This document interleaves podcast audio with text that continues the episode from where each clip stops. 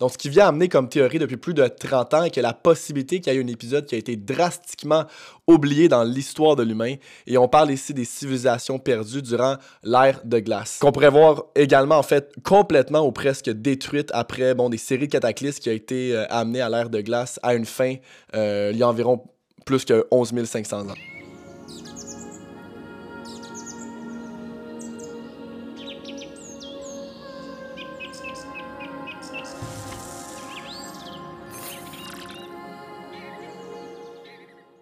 What's up guys, bienvenue dans le Michel-Ange Universe. Aujourd'hui, on va parler d'un sujet qui m'intéresse depuis extrêmement longtemps et c'est la raison en fait pourquoi je pense que la plupart du monde me suivent sur différentes plateformes. Et on va vraiment euh, élaborer le sujet de la vérité qui existe derrière les religions et les psychédéliques. Notre génération commence à s'intéresser de plus en plus euh, aux sphères des psychédéliques, à savoir que ce n'est pas bon une drogue hallucinogène, mais plutôt en fait une, euh, une substance qui nous permet d'accéder à notre conscience beaucoup plus profondément que seulement euh, bon, cette expérience matérielle qu'on vient vivre en fait tous les jours. Et les psychédéliques sont en fait des substances que les anciennes civilisations et les tribus utilisaient pour avoir une meilleure connexion avec la divinité afin de justement créer euh, bon, ce système de croyance via euh, Dieu. Je crois que la masse majorité de la société pense que bon, la religion est arrivée lorsque Jésus euh, est arrivé et a commencé justement à créer ce message euh, au niveau de ses disciples et pouf, justement, bon, le christianisme est arrivé, les religions ont commencé à prendre place. Mais en fait, c'est plutôt le contraire, à savoir que les anciennes civilisations, les tribus existaient déjà des milliers d'années avant Jésus-Christ et avaient déjà mis en place des systèmes de croyances qui existaient, à savoir que Dieu était en fait une conscience infinie et quelque chose de complètement différent que ce qu'on va voir justement dans certains messages de la Bible pour que finalement le christianisme soit arrivé euh, et absolument en fait mis bon leur croix partout et a aboli absolument tous les autres systèmes de croyances euh, bon à travers les Grecs, Athènes, les chamanistes de ce monde en disant quoi? Que c'était quelque chose de complètement euh, diabolique et qu'il fallait pas faire des pratiques qui étaient beaucoup plus spirituelles. Et jusqu'à aujourd'hui, bon le message s'est transféré à travers ça, puis on pense encore aujourd'hui que la spiritualité est quelque chose qu'il ne faut pas faire et que ça va à l'encontre de la Bible, mais les pratiques spirituelles existaient bien avant en fait n'importe quelle pratique au niveau du christianisme. Et euh, bon, c'est ça exactement aujourd'hui que je vais commencer à vous parler et à vous démontrer à travers bon, certaines recherches qui ont été faites à travers l'histoire. Avant de commencer, je pense que c'est important de mentionner le fait que je viens pas ici pour banaliser aucune religion en disant que ceci est la vérité ou l'absolu à travers euh, ce qui se passe après la, mort ou c'est quoi la religion parfaite à avoir, le système de croyance parfait à avoir. Euh, absolument pas, je suis juste quelqu'un d'extrêmement curieux. Euh, j'aime ça étudier dans le fond l'histoire de la religion, d'où est-ce que, est que toute la conscience a amené, puis les différents aspects de chaque personne. Après ça, exemple, si pour toi Jésus est ton sauveur, la Bible pour toi c'est la réponse. Euh, selon moi, tout part de ton intention, tout part de, de où est-ce que tes pensées sont capables de vibrer à une intensité extrême dans l'amour, euh, ce qui te fait du bien. Donc, si pour toi le Coran, la Bible ou peu importe la religion que tu pratiques, c'est ce qui te fait du bien à te lever le matin euh, puis à partager de l'amour, euh, je t'encourage fortement à continuer euh, dans ce spec-là, puis de pas nécessairement euh, écouter ce que moi j'ai à dire ou d'autres personnes à dire par rapport au sujet de la religion, parce que ça veut absolument rien dire. je suis juste ici pour éduquer le monde à travers différentes sphères, par rapport à ma perception, par rapport à ma curiosité face à la conscience. mais pour le reste, c'est vraiment votre cœur qui choisit la vie et le système de croyance que vous avez envie de vivre un peu ça mon but en fait. Euh, moi, je veux littéralement faire la combinaison et relier la physique quantique, l'histoire, l'éducation à travers ce qui est arrivé dans euh, toutes les, religions pour comprendre davantage la conscience, puis pourquoi on est exactement ici en train d'expérimenter des pensées, en train d'expérimenter des, des, sphères matérielles, puis on n'a pas vraiment de, de clou, on sait pas vraiment pourquoi on est là, puis il y a un paquet de religions un peu partout, puis on est tellement perdu à travers ça. je pense que c'est pour ça que notre société se retourne vers la spiritualité un peu plus, parce qu'on a tellement une ouverture à travers euh, cette spiritualité qui nous amène à être beaucoup plus en travail avec soi-même, versus faire confiance bon, à des religions, mais il y a tellement de religions que finalement on se perd un peu dans tout ça. Donc on revient aux bases qui existaient avant justement que certaines religions plus modernes qu'on pourrait appeler dans l'histoire euh, prennent place. Donc, en combinant la physique quantique, en combinant euh, bon, la neurologie, donc toutes les recherches qui se font au niveau du cerveau, les recherches qui se font au niveau des psychédéliques qui commencent à se faire de plus en plus, en fait.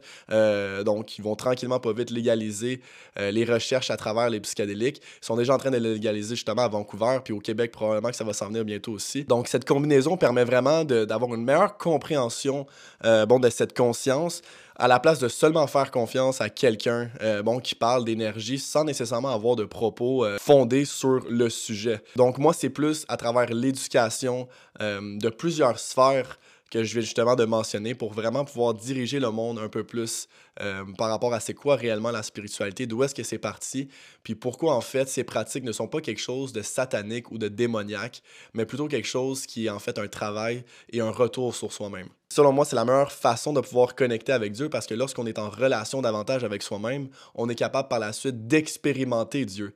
Donc, pour moi, quelqu'un qui, essaie de me vendre une façon de penser ou qu'il faudrait que je croie en Dieu, pour moi, ça veut rien dire parce que si je suis pas capable d'expérimenter Dieu, je, crois pas à ça. Donc, tu pourrais me, dire la, meilleure façon que je, peux, que je peux pouvoir croire en cette divinité, si je suis pas capable de l'expérimenter, pour moi, ça veut absolument rien dire. Même si tu me dis que c'est les mots de Dieu, donc souvent, c'est la. c'est c'est les phrases que je vais souvent entendre. Donc, tu ne peux pas contredire les mots de Dieu, mais les mots de Dieu sont différents dans tellement plein de sphères. Dans l'islam, l'islam dit que le, christianisme n'a pas raison, le christianisme dit que l'islam n'a pas raison. Le bouddhisme, mind their own business because they know exactly what they are doing. Puis, à partir de ce moment-là, c'est là où est-ce que euh, peut-être l'étude de l'hindouisme et du, euh, du bouddhisme est plus intéressant parce qu'il ne te dicte pas une façon de penser, non seulement pratiquer une façon de penser. Et euh, c'est pas quelque chose qui est invoqué euh, dans futures générations. Donc, il faut que tu penses de cette façon-là, peu importe. C'est juste une façon de penser et littéralement, en fait, beaucoup, beaucoup, beaucoup de travail sur soi-même. Puis par la suite, ça t'amène à peut-être t'ouvrir euh, face à peut-être d'autres religions, peut-être euh, juste de ne pas expérimenter ça, mais ça te permet en fait d'avoir une meilleure euh, qualité de vie dans ta tête qui te permet par la suite de connecter avec bon, ce, ce monde qui est une conscience infinie, c'est ce qui est en fait les, les concepts du bouddhisme. Donc automatiquement que moi j'ai une religion qui va me dire bon ok tu dois penser comme ça, c'est comme ça que ça se passe, puis si tu penses autrement, ben tu t'en vas en enfer. Dieu est jamais venu sur terre envoyer un prophète, une extension de lui-même pour lui dire si les gens ne pensent pas comme ça, dis-leur qu'ils vont aller en enfer. Ça fait absolument aucun sens. Donc, j'adhère plus à quelque chose qui m'amène vers euh, de l'amour inconditionnel, de l'amour envers moi-même en premier. Et par la suite, lorsque je suis capable de m'aimer assez, de travailler sur moi, je suis capable par la suite d'avoir peut-être une meilleure connexion avec cette divinité. Moi, je suis arrivé ici, puis j'avais aucune croyance. Euh, bon, j'avais euh, des, familles qui étaient plus dans le côté ésotérisme, mais il n'y a personne qui essayait de m'évoquer quelque chose, donc je croyais absolument rien. Puis c'est vraiment à travers la méditation que j'ai permis de vraiment faire un retour sur moi-même, puis ça m'a amené une curiosité davantage à, Dieu. Donc, il n'y a pas quelqu'un qui est arrivé et dit Ah, voici la vérité, Dieu est là pour toi, Jésus est, ton sauveur, blablabla.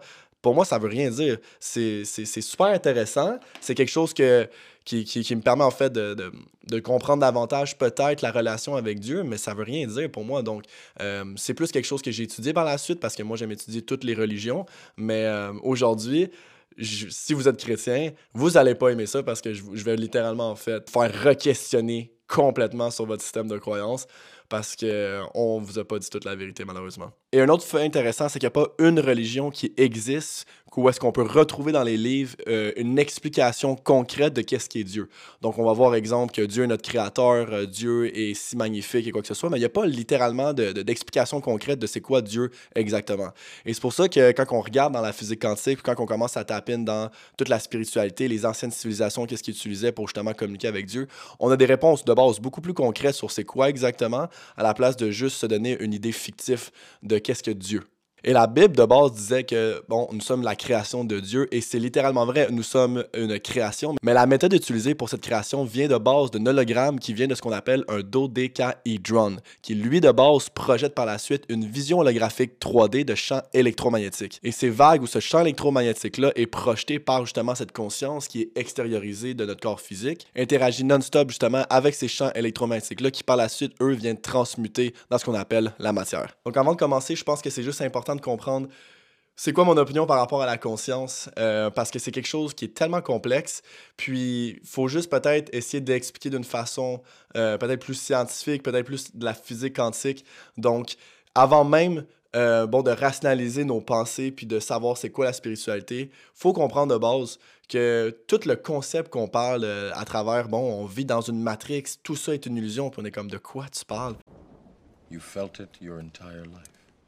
That there's something wrong with the world. You don't know what it is, but it's there, like a splinter in your mind, driving you mad. It is this feeling that has brought you to me. Do you know what I'm talking about? The Matrix. Euh, ben aujourd'hui, je vais vous expliquer un petit peu peut-être le concept derrière cette matrix euh, holographique qu'on parle. Parce que si on regarde bon, la science puis les recherches dernièrement, on sait qu'il n'y a absolument rien de solide. ok?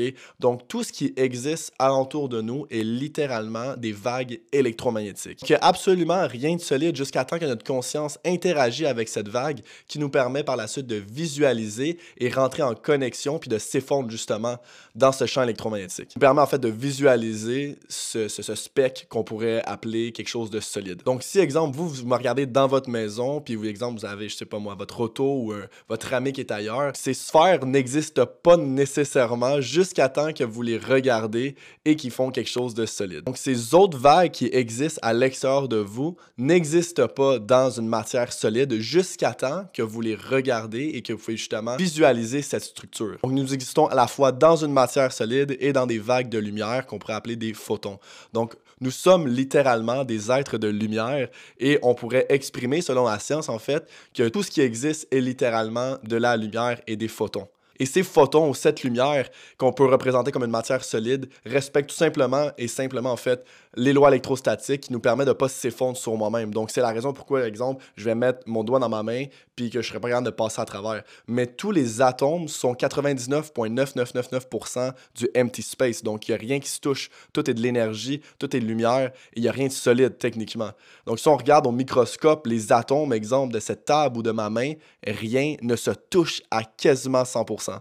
Certaines études en physique montées par Bill Clarkson ont justement démontré que si on prenait ce 99,999% de empty space de chaque 8 billions de personnes, on pourrait littéralement le faire fitter dans un sugar cube. Qui fait en sorte que tout cet espace libre qui existe entre chaque personne est techniquement pas réel si tout ça fit dans un petit petit objet qu'on peut prendre littéralement dans nos doigts. Donc lorsqu'on entend le concept de la matière holographique et qui nous dit qu'on n'est pas réellement réel, c'est pas qu'on n'est pas réel, on est réel et on existe, mais nous vivons dans une immersion entière de cette matrice qui existe. Quand on parle de qu'est-ce qui est une illusion, en fait, c'est littéralement tout ce qu'on peut voir, qu'on peut considérer comme matière, qui existe en fait réellement dans cette troisième dimension, donc dans cette expérience matérielle. Donc la seule chose qu'on peut considérer comme réelle dans la troisième dimension serait en fait notre conscience qui même, elle, est peut-être et possiblement une extension d'une source qui est beaucoup plus profonde qu'on peut imaginer, quelque chose de beaucoup plus haut. Donc, tous les pensées qu'on reçoit, tous les sphères qu'on peut amener, les idéologies, notre création qui part de notre cerveau, euh, vient de base d'une source externe qu'on appelle la conscience. Et la conscience, si vous me suivez, puis vous avez déjà regardé un petit peu de quoi je parle, on n'a toujours pas compris c'est quoi. Donc, si tu fais juste taper c'est quoi les 20 choses que la science n'a toujours pas compris encore en 2023, la, conscience va en faire partie. On sait qu'elle projette sur certaines sphères au niveau du cerveau. Bon, on peut parler de l'inconscient dans le tronc cérébral, on peut parler du conscient dans le cortex préfrontal, mais où est la, la niche de la conscience qui fait en sorte que je rationalise et que j'ai des pensées sont incapables de vous expliquer en fait de où est-ce que ça provient. Donc selon moi, la conscience est quelque chose qui est extérieur et cette conscience, on a en fait possiblement accès à cette conscience qui nous permet par la suite d'interagir au niveau de l'être humain. Et moi en fait, pourquoi je parle de ces choses-là, c'est que la première fois que j'ai expérimenté un voyage astral qui est littéralement notre conscience qui s'extériorise de notre corps physique pour aller justement expérimenter bon des sphères qui sont dans une autre dimension que dans l'aspect physique donc, on peut voir, exemple, des entités, on peut voir euh, notre corps en train de méditer, en train de dormir, on peut aller dans des plans supérieurs. Bon, j'ai fait une vidéo si jamais vous êtes intéressé par le sujet, mais c'est là où est-ce que je comprends que finalement, ben, notre conscience est peut-être pas à l'intérieur. Mon cerveau ne contrôle pas ma conscience. Même principe pour les expériences de mort imminente. Notre conscience est littéralement quelque chose qui s'extériorise. Donc, il pouvait dire exactement, bon, euh, qu'est-ce que le médecin faisait quand que son cœur ne battait plus et qu'il était littéralement mort. Donc, par la suite, il est revenu et pouvait littéralement dire tout ce qui s'est passé après sa mort. Donc, techniquement, notre cerveau contrôle pas notre conscience. Parce que si notre cerveau contrôle notre conscience, les expériences de mort imminente et les milliers d'expériences qui sont arrivées dans, les, dans, dans tout ce qui est les near-death experiences ne peut pas être expliqué autrement que le fait que notre conscience est dissociée de notre corps humain. Donc pour moi, le temps est littéralement quelque chose que l'humain a inventé à travers euh, bon, cette expérience euh, matérielle.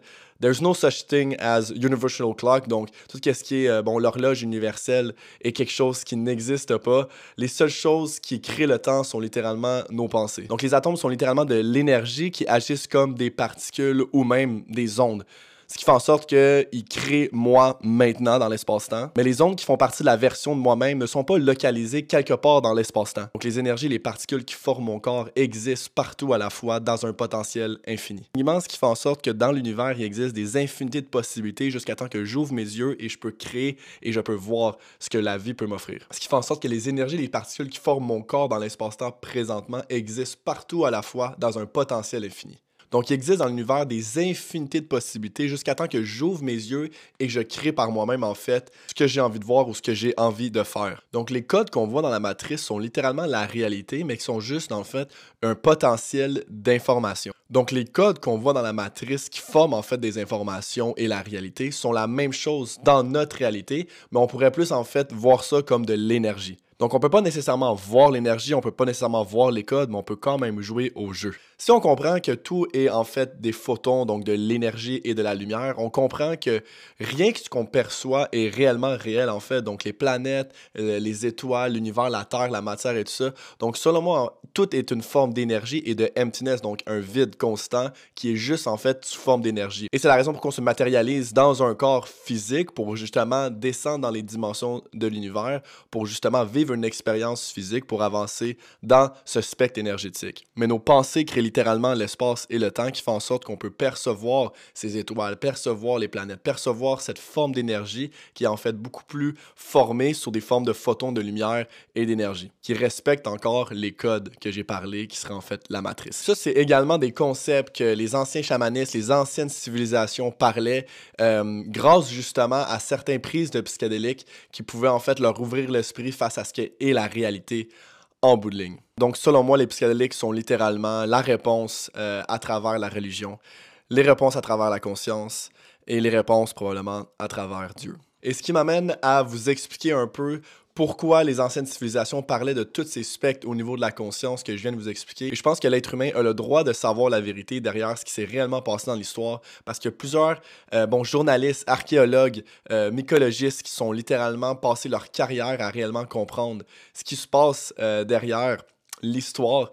Euh, je pense que la société règle générale essaie de couvrir ou essaie de cacher cette vérité pour essayer de garder un certain contrôle face à comment est-ce qu'ils peuvent contrôler notre société. Faut pas oublier qui contrôlait en fait euh, bon la masse euh, avant, c'était pas bon les pharmaceutiques, c'était pas les médias, c'était pas le gouvernement, c'était littéralement la religion.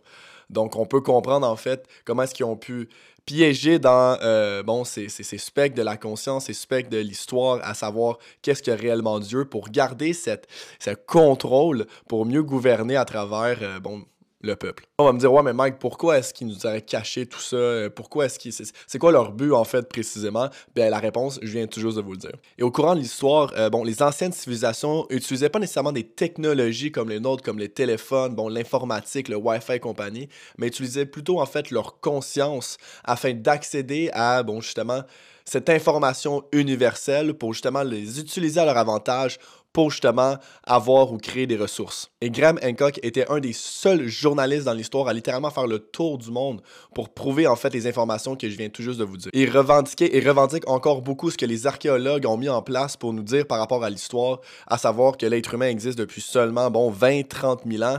Euh, et il y a plusieurs journalistes, plusieurs autres archéologues qui, sont, qui étaient peut-être plus avant-gardistes, qui disaient qu'en fait non, euh, l'être humain existe depuis plus de 100 000 ans et peut-être même plus longtemps que ça. Donc pendant des années, on les a traités de fous jusqu'à temps qu'on a finalement prouvé euh, que l'être humain existe réellement et existait 100 000 ans avant Jésus-Christ. Donc Hancock vient pas nécessairement dire que ce que les archéologues disent sont complètement faux, ils sont complètement dans le champ, mais ce qui veut dire c'est qu'ils ne poussent pas assez leur raisonnement pour réellement comprendre pourquoi, bon, les, les, Égyptiens, pourquoi les anciennes civilisations, les anciennes tribus utilisaient certains scripts, utilisaient justement des hiéroglyphes pour littéralement nous passer un message. Et ce que Graham Hancock essaye d'avancer comme théorie depuis plus de 30 ans, c'est que l'être humain a complètement fait oublier un événement drastique dans l'histoire. Donc, il y a une possibilité qu'il y ait un événement qui aurait été complètement euh, perdu au fil des années. On parle ici des civilisations qui auraient été perdues dans l'ère de glace. Donc, certains avancent que les psychédéliques étaient largement utilisés dans l'ère de glace, dans certaines civilisations, qui pourraient expliquer par la suite pourquoi quand on avance dans l'histoire, certaines civilisations ont comme gardé euh, ces méthodes-là pour justement pouvoir avancer dans l'évolution humaine. Où est-ce que ces civilisations-là, au niveau de l'Égypte et compagnie, ont été mis en place? Donc, ce qui vient amener comme théorie depuis plus de 30 ans est que la possibilité qu'il y ait un épisode qui a été drastiquement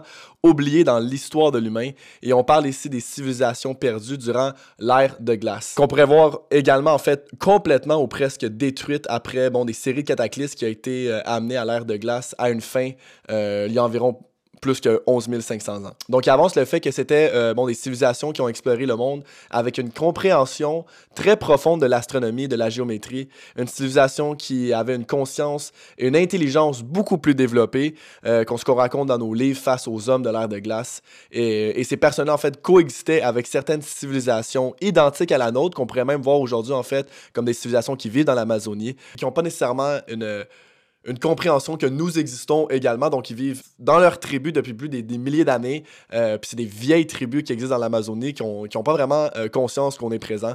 Donc, ces personnes-là, dans l'ère de glace, existaient, mais d'un point de vue plus euh, contraire via nous aujourd'hui. Donc, c'était des, des, civilisations qui coexistaient avec les personnes dans l'ère de glace, mais qui avaient une conscience beaucoup plus développée que ce qu'on peut raconter dans nos livres d'aujourd'hui. Et c'était justement grâce à des certaines prises psychédéliques qui leur permettaient justement d'avancer leur cortex préfrontal, avoir une, euh, une, intelligence au niveau de la conscience beaucoup plus développée que la moyenne. Donc, si on regarde avant, bon, le côté christianiste, avant que Jésus soit arrivé, comme qu'ils disent, euh, puis que littéralement mis des messages au niveau des disciples pour justement, euh, bon, créer une certaine religion, une Bible ou peu importe. Ce qu'il faut comprendre, c'est qu'avant ça, bon, il y avait toutes, toutes les sphères au niveau des Grecs, Athènes et compagnie qui pratiquaient déjà des, des religions et des méthodes de pensée qui étaient très avant-gardistes, puis qui justement été construit à travers ces anciennes civilisations qui justement grâce aux prises psychédéliques, ont été conçues et ont continué leur façon de penser euh, à travers l'histoire. Donc, il y avait une ville euh, qui s'appelait Eleusis, qui était une ville qui, fait, qui était en fait le cœur euh, de la Grèce dans le temps, qui est maintenant en ruine depuis plus de 2000 ans parce que justement, elle a été détruite par les chrétiens. Et je vais expliquer un petit peu plus tout à l'heure pourquoi. Mais ce que Graham Hancock et certains archéologues avec lui ont trouvé euh, à Eleusis, c'est qu'il y avait des, des, galeries qui étaient construites souterrains euh, et qui avaient littéralement en fait euh, des petits endroits où est-ce qu'il y avait des cérémonies qui se pratiquaient dans le temps. Et ces cérémonies-là se faisaient grâce justement à certaines prises psychédéliques. Donc ils buvaient une boisson qui était appelée le kikeon, qui était une forme de, de drogue qui contenait absolument aucun poison et qui se faisait cuire en infusion. Donc, euh, ça ressemble vraisemblablement en fait aujourd'hui à du LSD. Donc, ça permettait d'avoir une meilleure vision puis une transformation de vie afin d'avoir une meilleure relation avec la mort et, une et comprendre que c'est pas la fin, mais plutôt en fait le commencement. Donc, une tonne de personnes ont été initiées. On parle ici de Plato, Socrate, Aristote, Adrian, Julian, Cicero.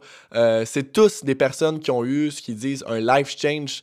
Donc, la peur de mourir n'était plus vraiment une problématique, mais plutôt en fait une nouvelle euh, façon de voir la vie après la mort. Et tous ces endroits qui, pouvaient être fantastiques et qui étaient le cœur de base euh, bon, de la culture grecque et de la ville euh, des Grecs ont été complètement anéantis par justement les chrétiens parce qu'ils trouvaient que bon, ces, ces méthodes de pensée n'étaient pas quelque chose qui était écrite dans la Bible, mais plutôt en fait quelque chose qui contredisait euh, leur façon de penser.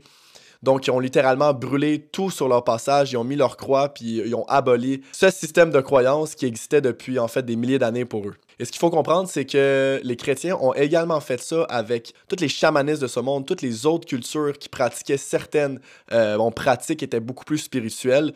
Euh, les chrétiens ont littéralement euh, dévasté tout sur leur passage, brûlé, anéanti, euh, tué ces personnes-là pour littéralement que ces, croyances-là n'existent plus du tout. Donc maintenant, on va parler un peu plus du côté chrétien de la Bible. Donc comment ça a été fondé? souvent, on pense que bon, la Bible a été écrite par les disciples de Jésus justement pour finir finalement, euh, par la suite, avoir conçu un livre pour que, avoir donné justement ces informations-là de génération en génération. Mais si on fait nos recherches correctement, les disciples de base étaient complètement illettrés, donc ils ne pouvaient pas lire ni même écrire. Il n'y a pas personne qui était là en train de transcrire chaque petit mot que Jésus est en train de dire, le fond. Donc la question est comment la Bible est arrivée, donc comment c'est créé? Ils ont en fait euh, copié la majorité des écrits euh, de tout ce qui est à travers l'Enimnulish, l'Atrahasis, le Mahabharata, le livre d'Égyptiens, euh, donc The Book of the Dead, les 42 lois de Mahat, euh, où est-ce qu'on retrouve justement bon, les 10 commandements qui ont été un extrait justement des informations de ces scripts. On a aussi le livre de Bhagavad le livre de mort des Tibétains, donc The Book of the Dead of the Tibetans, le tablet des Sumériens, euh, après, on a ce qu'on appelle bon, le tablet des émeraldes, qui sont des anciens scripts qu'on retrouve euh, les mots exacts de Jésus de ses enseignements, qui sont en fait des copier-coller des enseignements de Tots, euh, qui eux viennent des enseignements des anciennes tribus qui existaient, bon, il y, a plus de 50 000 ans. Donc, et là, l'autre question serait quand est-ce que la Bible, dans le fond, a été écrite? Donc, la Bible a été écrite, en fait, des, des décennies plus tard, après que les gens de ces époques ont été justement morts, brûlés, désintégrés dans le sol. Donc, on parle ici entre 100 et 900 ans après Jésus-Christ et qui aurait écrit cette Bible. En fait, c'était justement bon, les, followers, donc les suiveurs de Thoth, qu'on parlait, qui était justement un des, chefs des tribus il y a plus de 50 000 années. Donc les personnes n'ont pas nécessairement écrit la Bible. Ils ont en fait plutôt découvert des grottes qui existaient et qu'on est-ce qu'on retrouvait justement bon, certains scripts, des manuscrits, euh, des cylindres avec des informations spécifiques dedans, des papyrus aussi qui sont en fait des scripts euh, qui ont été transcrits par les anciennes civilisations au niveau des Égyptiens. Donc, ils ont absolument comme tout ramassé ces informations-là, puis ils ont commencé à écrire ça sur un papier, qui ont été écrits de base, bon, par les gnostiques et qui ont été étudiés un peu par la suite euh, par les chrétiens. Eux, bon, ben, ils ont analysé les scripts, ils ont regardé, ils ont copié-collé, recopié-collé, recopié-collé encore et encore. En regardant, exemple, bon, qu'est-ce qu'on prend, qu'est-ce qu'on enlève, qu'est-ce qu'on prend? Bon, ils parlent ici des extraterrestres, on enlève ça. Ils parlent ici des psychédéliques, ou non, ça c'est satanique, on parle pas de ça. Afin d'avoir justement, bon, un meilleur contrôle, parce que si on, on commence à exposer toute question au niveau des extraterrestres, on commence à exposer au niveau de tous les psychédéliques, à savoir que la conscience, comment on peut avoir accès à cette conscience, on a juste tout simplement plus de contrôle. Faut pas oublier qui contrôlait la société avant justement les pharmaceutiques, les médias, euh, le gouvernement arrive, c'était la religion qui gouvernait le peuple en grosse partie. Un autre fait intéressant est lorsqu'on parle de John Marco Allegro, qui était justement bon, un archéologue dans les années 1946. Lui, en fait, ce qu'il faisait, c'est qu'il travaillait dans les transcriptions de Dead Sea Scrolls, qui étaient des anciens manuscrits juifs euh, bon, découverts dans les débuts des années 1900. Il travaillait de base comme ministère méthodiste pour finalement étudier la littérature gnostique. Euh, pour justement observer l'histoire de Jésus. Les gnostiques, pour ceux et celles qui ne savent pas, étaient des personnes qui revendiquaient énormément le concept de la Bible, justement un peu dans le même temps que tout ça a été créé. Mais pour revenir à John Marco Allegro, il a passé littéralement sa vie à comprendre toutes les mythologies et justement les concepts au niveau du christianisme. Donc, après 14 ans de recherche sur le sujet, il a conclu que le christianisme était en fait seulement un gros malentendu et ce que la Bible parle réellement était en fait des expériences psychédéliques et des rituels de fertilité. Donc, il a littéralement décomposé euh, le mot et le nom Jésus en disant que c'était en fait un mot ancien d'Égypte qui voulait signifier champignon et qui était littéralement couvert de graines de Dieu. Donc, le lien derrière tout ça, c'est que lorsqu'il pleuvait, ça faisait littéralement pousser un paquet de champignons. Puis lorsque les, les anciennes civilisations prenaient ces champignons-là, ça leur faisait littéralement avoir bon, un, un, concept de leur conscience qui était littéralement plus poussé. Et ils appelaient littéralement ces champignons-là l'extension de Dieu qu'on pourrait appeler en fait Jésus dans la Bible. Donc lorsque les personnes consommaient justement ces champignons-là, ils recevaient littéralement des messages euh, bon, de Dieu, des messages qui leur étaient transmis pour littéralement leur faire dire et leur faire croire en fait euh, c'était quoi bon la vie après la mort et leur expérience terrestre, pourquoi ils étaient là exactement. Donc, il faisait lien avec les champignons comme de God Sons, donc le Fils de Dieu. Et dans un de ses livres euh, de John, justement, il fait également la recherche entre la crucifixion de Jésus qui est en fait un scandalon pour les Juifs et un phali pour les Grecs. Phali veut dire justement un trip psychédélique en grec et un scandalon veut littéralement dire un trap, donc une sorte de piège. Donc Allegro avance le fait et disait aux Juifs justement que la crucifixion du Christ est en fait un champignon au lieu de scandalon. Et ce qui se passait réellement en fait, c'est que ces gens-là essayaient de cacher bon leur rituel au niveau euh, des prises psychédéliques justement pour pas euh, se faire euh, bon capturer par les Romains dans le temps. Un autre fait intéressant, c'est qu'on a de base une très mauvaise image de ce qu'est le Christ, donc Jésus, parce que durant la période de la Renaissance, ils ont peinturé l'image de Jésus comme un homme blanc parfait, mais cette image d'un homme blanc parfait vient de base d'un homme qui s'appelle Cesare Borgia. De base, c'était un capitaine général qui régnait d'une façon assez brutale durant son temps. Il était constamment toujours à la recherche de nouveaux pouvoirs, donc il a demandé à Leonardo da Vinci de justement peinturer euh, son image à l'image de Jésus. Donc à ce moment-là, il pouvait avoir justement un pouvoir un peu illimité à travers le temps. Donc à partir de ce moment-là précisément, il est devenu le modèle qu'on voit dans toutes les images qu'on peut percevoir de Jésus. Donc toutes les personnes qui font des prières et qui pensent à cette image de Jésus, ils pensent en fait à un homme assez diabolique qui était seulement en fait à la recherche de pouvoir. Donc le concept a tellement été modifié à plusieurs reprises, guys. Quand on regarde ça, on parle d'un concept qui parle de l'ancien hébreu, pour finalement le traduire en latin, pour finalement être traduit en allemand, pour finalement être traduit justement euh, en, anglais. Et les livres que je vous parle présentement, euh, ben, tout ce qui parle au niveau des prises psychédéliques et compagnie, c'est des concepts qui existaient justement bon, dans les années 1900 puis qui ont littéralement été achetés par l'Église parce qu'ils ne voulaient pas qu'il y ait des informations qui se fassent euh, justement diffuser au niveau de la société, justement pour pas, encore une fois, reconnaître que les psychédéliques sont littéralement le, concept fondamental euh, de la religion. Et si on regarde même en fait les anciennes civilisations au niveau de l'Égypte, les Égyptiens utilisaient énormément de psychédéliques, sauf que leur psychédélique à eux s'appelait du Blue Water Lily. Et c'est en fait une substance qui existait dans le vin qu'ils ont découvert euh, dans la tombe de Toutankhamon. Ça leur permettait d'avoir en fait une compréhension beaucoup plus profonde de la conscience afin d'ouvrir différentes possibilités de leur vision, euh, différents rêves, différentes sortes euh, d'ouverture d'esprit face à justement euh, la vie après la mort. Faut pas oublier et prendre en considération que l'ancien arbre de vie des Égyptiens, qui était un arbre acacia, et leur écorce contenait justement euh, bon, des diméthyltryptanyl, qui étaient en fait le plus gros hallucinogène qui existait et que l'humain a jamais connu.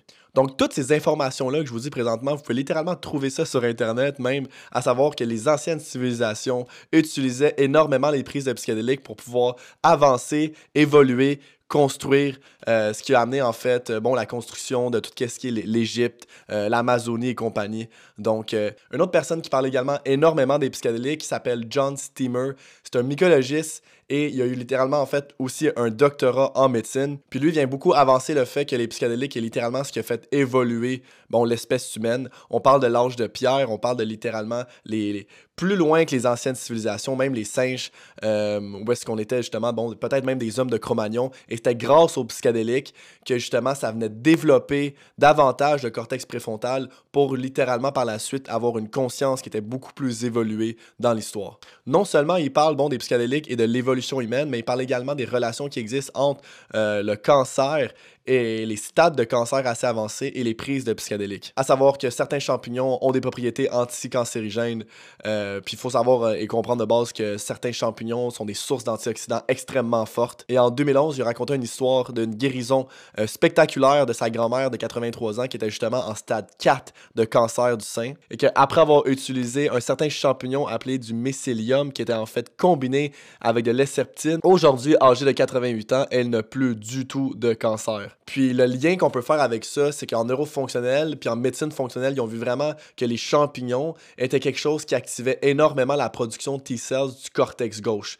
Puis ils ont vu en fait que les personnes qui étaient en, cancer ou que toutes les personnes qui avaient des prototypes ou des, cellules cancérigènes avaient une inhibition plus prédisposée au niveau du cortex gauche. Et c'est bon, grâce au cortex gauche qu'on peut littéralement activer notre système immunitaire versus notre hémisphère droit qui lui vient inhiber, donc supprimer euh, bon, les effets au niveau de l'auto-immunité pour pas que justement on soit toujours en train de combattre des virus. Donc, si on combat des virus, c'est littéralement grâce à notre hémisphère gauche. Ce qui fait en sorte que les champignons, qui sont une bonne source d'antioxydants, aident à l'activité du cortex gauche et peut littéralement en fait également aider au niveau des cancers. Une autre étude également a été amenée ici au niveau du lion mane, qui est une autre sorte de champignon euh, qui aide à la capacité de stimuler la production de facteurs de croissance nerveuse, euh, qui aide à réparer également à renouveler les neurones qui soutiennent justement la myélinisation. On peut voir également qu'il est utilisé dans des cas d'Alzheimer, de Parkinson, de sclérose en plaques et d'autres conditions. Donc des études scientifiques montrent que les champignons, euh, spécifiquement au niveau du lion mane, du reishi, du chaga, qui sont les trois champignons médicinaux les plus efficaces pour la santé du cerveau, aident à protéger justement euh, le cerveau de la neurodégénérescence, stimulent l'échelle des fonctions cognitives, améliorent la mémoire, l'humeur, la concentration. Euh, la concentration est un autre facteur également qui est stimulé au niveau bon, de plus de l'hémisphère gauche, au niveau du lobe temporal.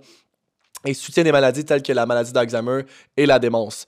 Donc, euh, les champignons sont littéralement non seulement quelque chose qui grossit et qui nous aide à aider au niveau de notre conscience, mais également des sources d'antioxydants, anti-dégénérescence au niveau cognitif. C'est des choses qui sont été prouvées, qui ont été scientifiquement mises sur place pour nous aider justement euh, à nous aider au niveau de notre santé. Donc, tout ça pour dire que, bon, euh, ce qu'ils ont découvert avec tout ça, ça, c'est tout le, le, travail justement bon, de certains archéologues, certains journalistes qui ont vraiment été piégés dans toutes les sphères des anciennes tribus, des anciennes civilisations, de tous les vieux manuscrits qui ont été écrits, euh, puis que par la suite, ils ont étudié ces sphères-là, puis ils ont vu, ben, comme, ils n'ont pas écrit la Bible tout de suite après, puis c'est là où est-ce que euh, on peut commencer à se demander si réellement Jésus, premièrement, existait. Euh, c'est possible aussi qu'il était présent, mais bon, si on regarde un peu l'histoire et tout ça, les mots de Jésus retranscrivent beaucoup trop d'autres message que certains prophètes, certaines tribus, certains chamanistes en fait même, euh, parlaient il y a plus de 50 000 ans, 100 000 ans avant Jésus-Christ. Faut pas oublier non plus que, bon, après l'Égypte aussi, euh, tous les, vieux manuscrits qui parlaient justement bon, des extraterrestres, de la conscience, les psychédéliques et compagnie, euh, bon, ont été brûlés dans la bibliothèque d'Alexandria par Jules César. Donc, on n'a plus vraiment de preuves de toutes ces choses-là, mais elles étaient toutes euh, dans cette bibliothèque-là. Donc, on retrouve juste des petits scripts, des petits manuscrits un peu partout à travers l'histoire. Ça, ça fait vraiment le tour, en fait, pour tout ce qui est, bon, le, concept de l'histoire au niveau de, la religion, de comment ça a été créé. On a compris maintenant que, bon, les Grecs pratiquaient, en fait, tout ce qui est la conscience et ont amené un concept de religion bien avant que les chrétiens arrivent. C'est juste que les chrétiens ont tellement été une puissance mondiale qu'ils ont littéralement éjecté, brûlé tous les autres concepts des systèmes de croyance. Euh, puis on peut le voir encore aujourd'hui. Bon, on regarde les chrétiens euh, disant quoi que les musulmans ont tort, que les, bouddhistes ont tort. Bon, les musulmans regardent euh, les chrétiens disant quoi que finalement Jésus est seulement un prophète de Allah. Tout le monde est en train de se contredire partout dans les religions. Ça fait tout simplement pas de sens. Les seuls qui gardent vraiment leur lignée sont un peu bon les bouddhistes et bon les chamanistes de ce monde qui partent avec des concepts de conscience et de conscience altérée. où est-ce que bon les spectres de l'astral, les spectres des autres dimensions, les dimensions plus élevées, la vie après la mort, la conscience qui est en fait un, concept infini, euh, en fait partie. Donc c'est pour ça que moi, lorsque j'ai justement expérimenté, premièrement, psychédélique et deuxièmement, les voyages astrales, puis bon, le voyage astral se fait aussi à travers euh, les psychédéliques, mais se fait également à travers la méditation euh, en conscience altérée.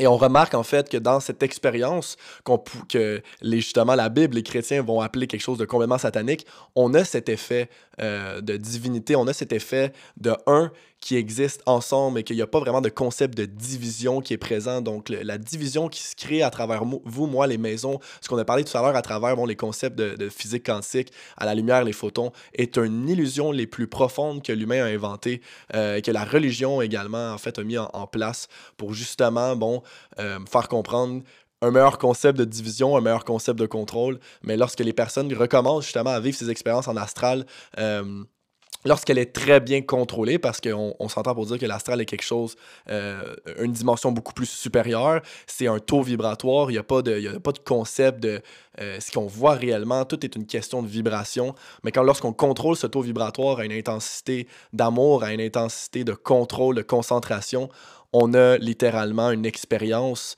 qu'on pourrait appeler en fait euh, divin euh, de Dieu. On comprend euh, et on, ressent en fait qu'est-ce que est Dieu réellement et on peut littéralement par la suite conclure que finalement, ben, ce qu'on peut voir dans certains scripts bibliques est probablement la chose qui est le plus gros mensonge euh, de l'histoire dans certains spectres de la Bible, à savoir que la vie après la mort n'existe pas, à savoir que bon Satan est quelque chose de complètement démoniaque, il faut euh, faut pas aller là-dedans, mais le concept de Satan, le concept du diable et du bien n'est pas quelque chose de séparé et quelque chose qui fait partie de nous en fait, de cette expérience au niveau terrestre. Il y a des dimensions complètement euh, plus intéressante que la nôtre lorsqu'on vient vraiment expérimenter et extérioriser notre conscience. C'est pas simplement quelque chose qui se fait à travers les psychédéliques, c'est juste que les psychédéliques nous permettaient davantage d'avoir accès justement à cette conscience parce que l'ego baisse tellement d'un niveau extrême qu'on a une dissociation, une bilocation entre notre corps physique et cette conscience qui existe à l'extérieur de notre corps.